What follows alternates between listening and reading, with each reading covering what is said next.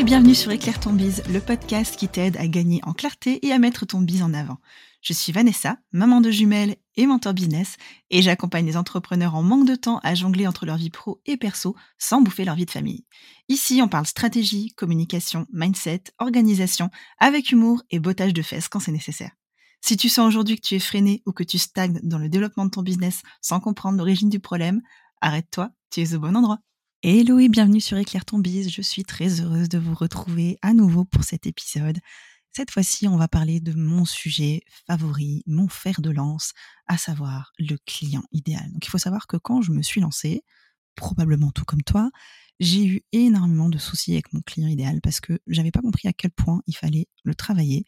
J'étais vraiment pas allée assez loin et il n'y a qu'à partir du moment où je l'ai retravaillé, redéfini, réinterviewé, que vraiment mon activité a commencé à décoller. Du coup, je voulais revenir un peu avec vous sur cette notion de client idéal et comment vous pouvez faire pour aller plus loin, pour définir cette niche, pour définir votre audience cible et ce qui peut vous aider. Donc, c'est un sujet sur lequel j'ai accompagné des dizaines et des dizaines d'entrepreneurs, puisque quand j'ai lancé mes premières sessions stratégiques, c'est le sujet qui est revenu le plus souvent.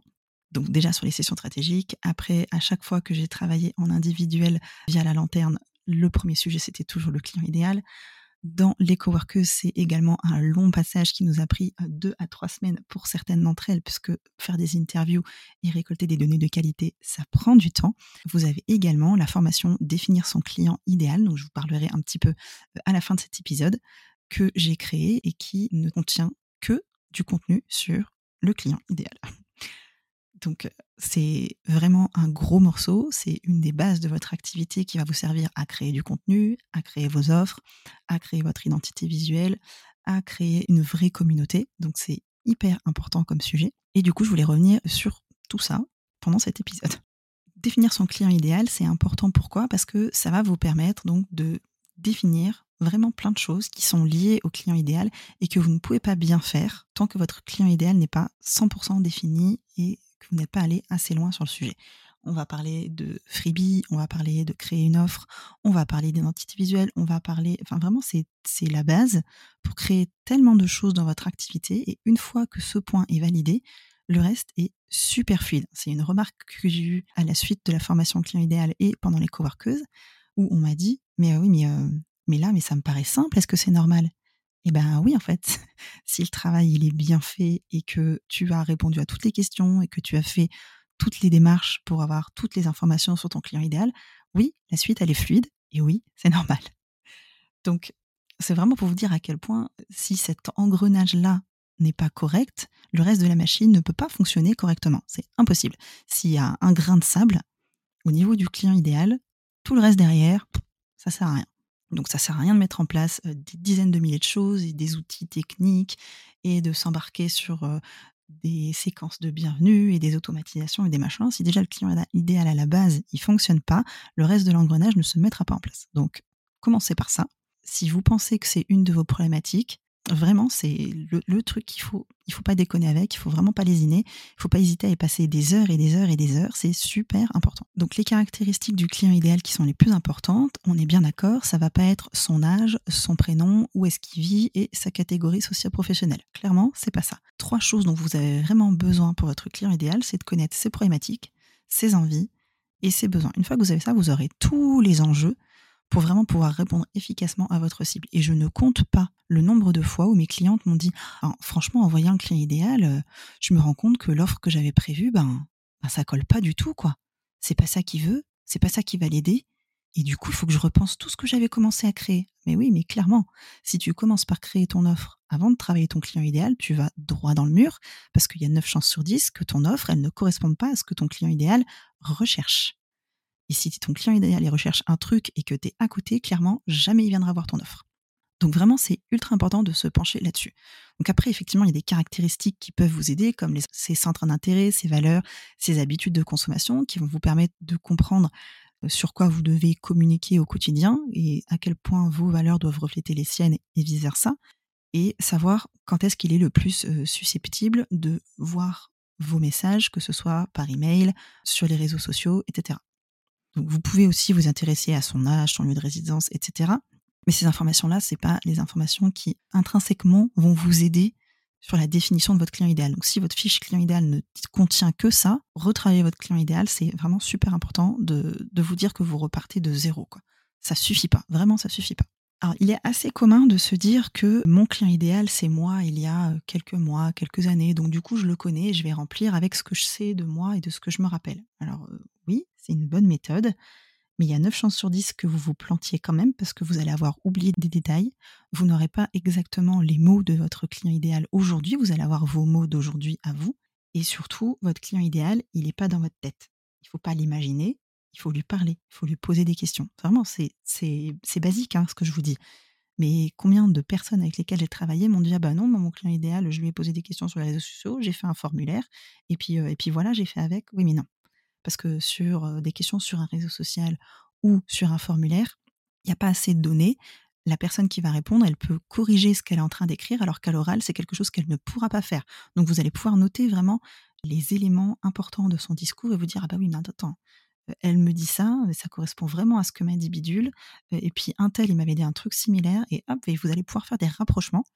Alors que si la personne, elle se corrige en se disant, bah non, je peux pas dire ça quand même sur un formulaire, parce que la honte, parce que peur du jugement, parce que tout plein de peurs qui peuvent être liées, ou parce que tout simplement, bah non, non, je peux, je peux pas penser ça, c'est pas possible, c'est, c'est pas, pas, pas correct, c'est pas, c'est pas socialement acceptable.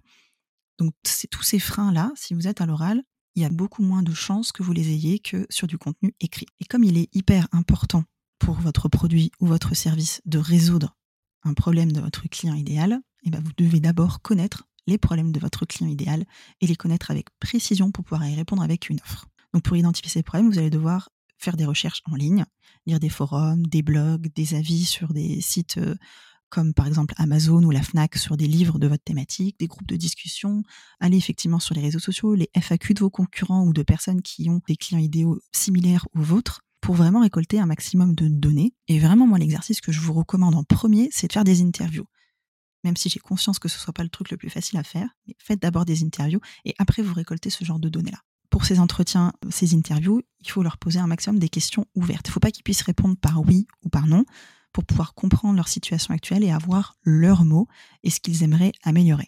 Vous pouvez également utiliser des outils tels que des enquêtes ou des sondages, recueillir des données en masse, oui, c'est bien, mais comme je vous le disais, c'est pas ce qui va vous permettre d'avoir les, les, meilleurs mots, les meilleurs termes, les meilleures expressions que vous pourrez avoir à l'oral et pas à l'écrit. Alors vous allez me dire, oui, mais pourquoi c'est important de faire tout ça? Parce que c'est quand même beaucoup de travail de faire son, client idéal et de le définir avec précision. Mais oui, c'est vrai. Tout simplement parce que si vous comprenez vraiment son profil, ses besoins, ses attentes, vous allez vraiment pouvoir lui proposer quelque chose qui va lui correspondre. Donc si vous le connaissez bien, vous allez pouvoir adapter vos offres, votre communication et répondre spécifiquement et faire en sorte surtout qu'il se reconnaisse. Parce qu'au final, le plus important, c'est ça, c'est que quand vous parlez, quand vous présentez des choses, que ce soit visuellement ou oralement ou à l'écrit, que cette personne, elle se dise, oh là là, qu'est-ce qu'elle fait dans ma tête? Comment elle sait tout ça? Mais si vous lui posez pas les questions, vous ne pourrez pas savoir. Je vais vous donner une liste de questions que vous pouvez poser à votre client idéal pour vous aider. Donc vous allez pouvoir lui demander de vous parler un peu de votre thématique et comment ça se passe pour lui actuellement à ce sujet. Qu'est-ce qu'il utilise actuellement pour faire face à cette problématique? Quelles sont ses frustrations face à cette problématique? Qu'est-ce qui irait mieux dans sa vie si ce n'était pas un souci? Ce que ça lui coûte actuellement? S'il a déjà fait appel à votre concurrence, comment, pourquoi, combien ça lui a coûté Qu'est-ce qui lui a parlé dans cette offre-là Qu'est-ce qui lui a plu Qu'est-ce qui lui a pas plu Ce qui le bloque aujourd'hui pour passer à l'action et corriger sa problématique et qu'il souhaiterait avoir comme solution idéale. Si vous aviez une baguette magique, si vous étiez un génie, quels seraient les vœux, quelle serait la solution qu'il vous demanderait pour répondre à son problème aujourd'hui? Voilà, ça c'est les questions vraiment indispensables à mes yeux. Je vous remettrai la liste de ces questions en description de l'épisode. Et une fois que vous allez avoir euh, récolté toutes ces données, vous allez pouvoir vous dire, OK, maintenant que je sais que mon client idéal, il a tel, tel et tel problème et qu'il souhaiterait améliorer telle et telle et telle chose, que sa solution idéale, son vœu le plus cher, ce serait ça ou ça, qu'est-ce que je peux lui proposer? Quelles sont les caractéristiques qu'il faut que je mette dans mon offre pour qu'elles correspondent à ce qu'il cherche? Quelle est la promesse qu'il faut que je colle sur mon offre pour que ça réponde à son envie? Et pas à son besoin La grande différence entre l'envie et le besoin, c'est que l'envie, c'est ce qu'il a envie de faire. Le besoin, c'est ce qu'il doit faire mais qu'il n'a pas forcément envie de faire, voire qu'il n'a pas du tout envie de faire. Typiquement, moi, quand je dis à mes clients que la première chose qu'ils doivent faire, c'est retravailler leur client idéal, ils n'en ont pas envie, mais ils en ont besoin. Moi, ce qu'ils ont envie en général, c'est être rentable et euh, arriver à avoir une activité qui leur permette de passer du temps avec leur famille sans pour autant ne pas avancer dans leur business. Vous voyez la, grosse différence entre l'envie, qui est vraiment un projet long terme, qui est euh, une, image qu'il a dans sa tête, et le besoin, qui est quelque chose de hyper concret qu'il faut qu'il mette en place. Et donc vous allez devoir réfléchir un peu à la façon dont votre offre va pouvoir répondre aux besoins spécifiques de votre client idéal. Et là, vous allez pouvoir proposer des options ou des fonctionnalités supplémentaires qui vont répondre à ces besoins spécifiques. Alors ensuite, on va sûrement pas oublier de communiquer très clairement sur les avantages de l'offre pour votre client idéal. Et là, ça va être la réponse aux problématiques. Et vous allez pouvoir mettre en avant les éléments qui sont les plus importants pour votre client idéal. Là, il va falloir être super clair sur la manière dont votre offre répondra à ses besoins. Et donc, il va falloir être super clair dans la manière dont votre offre répondra à ses envies. Alors maintenant qu'on a établi tout ça, euh, peut-être que vous vous dites, OK, mais euh, moi, par rapport à ce que j'ai déjà fait, est-ce que c'est assez ou pas? Eh ben, j'ai prévu un petit quiz que vous retrouverez en description de l'épisode qui va vous permettre de savoir si vous maîtrisez votre client idéal ou si vous avez besoin de le retravailler ou de le travailler tout court. Donc il y a six questions, c'est super rapide hein, et ça va vous donner un peu l'état des lieux de votre client idéal et vous inviter à vous, dire ok, voilà les petits points que tu as besoin de travailler si vous avez besoin de faire un petit rafraîchissement, un gros rafraîchissement ou s'il y a besoin vraiment de retravailler votre client idéal au complet parce que les informations que vous avez, ça ne suffit pas. Et à la fin de ce petit quiz, je vous suggérerai de suivre ou non ma formation Définir son client idéal, puisqu'en fonction de votre résultat, bah, peut-être que vous n'en aurez pas besoin. C'est tout ce que je vous souhaite. Donc voilà, le petit quiz est en description de l'épisode. Je vous invite à le faire tranquillement. J'espère que cet épisode vous a plu. Je vous retrouve la semaine prochaine pour un prochain épisode. N'hésitez pas à me faire un petit message sur Instagram pour me dire si ça vous a plu. Et on se retrouve du coup la semaine prochaine. Bye bye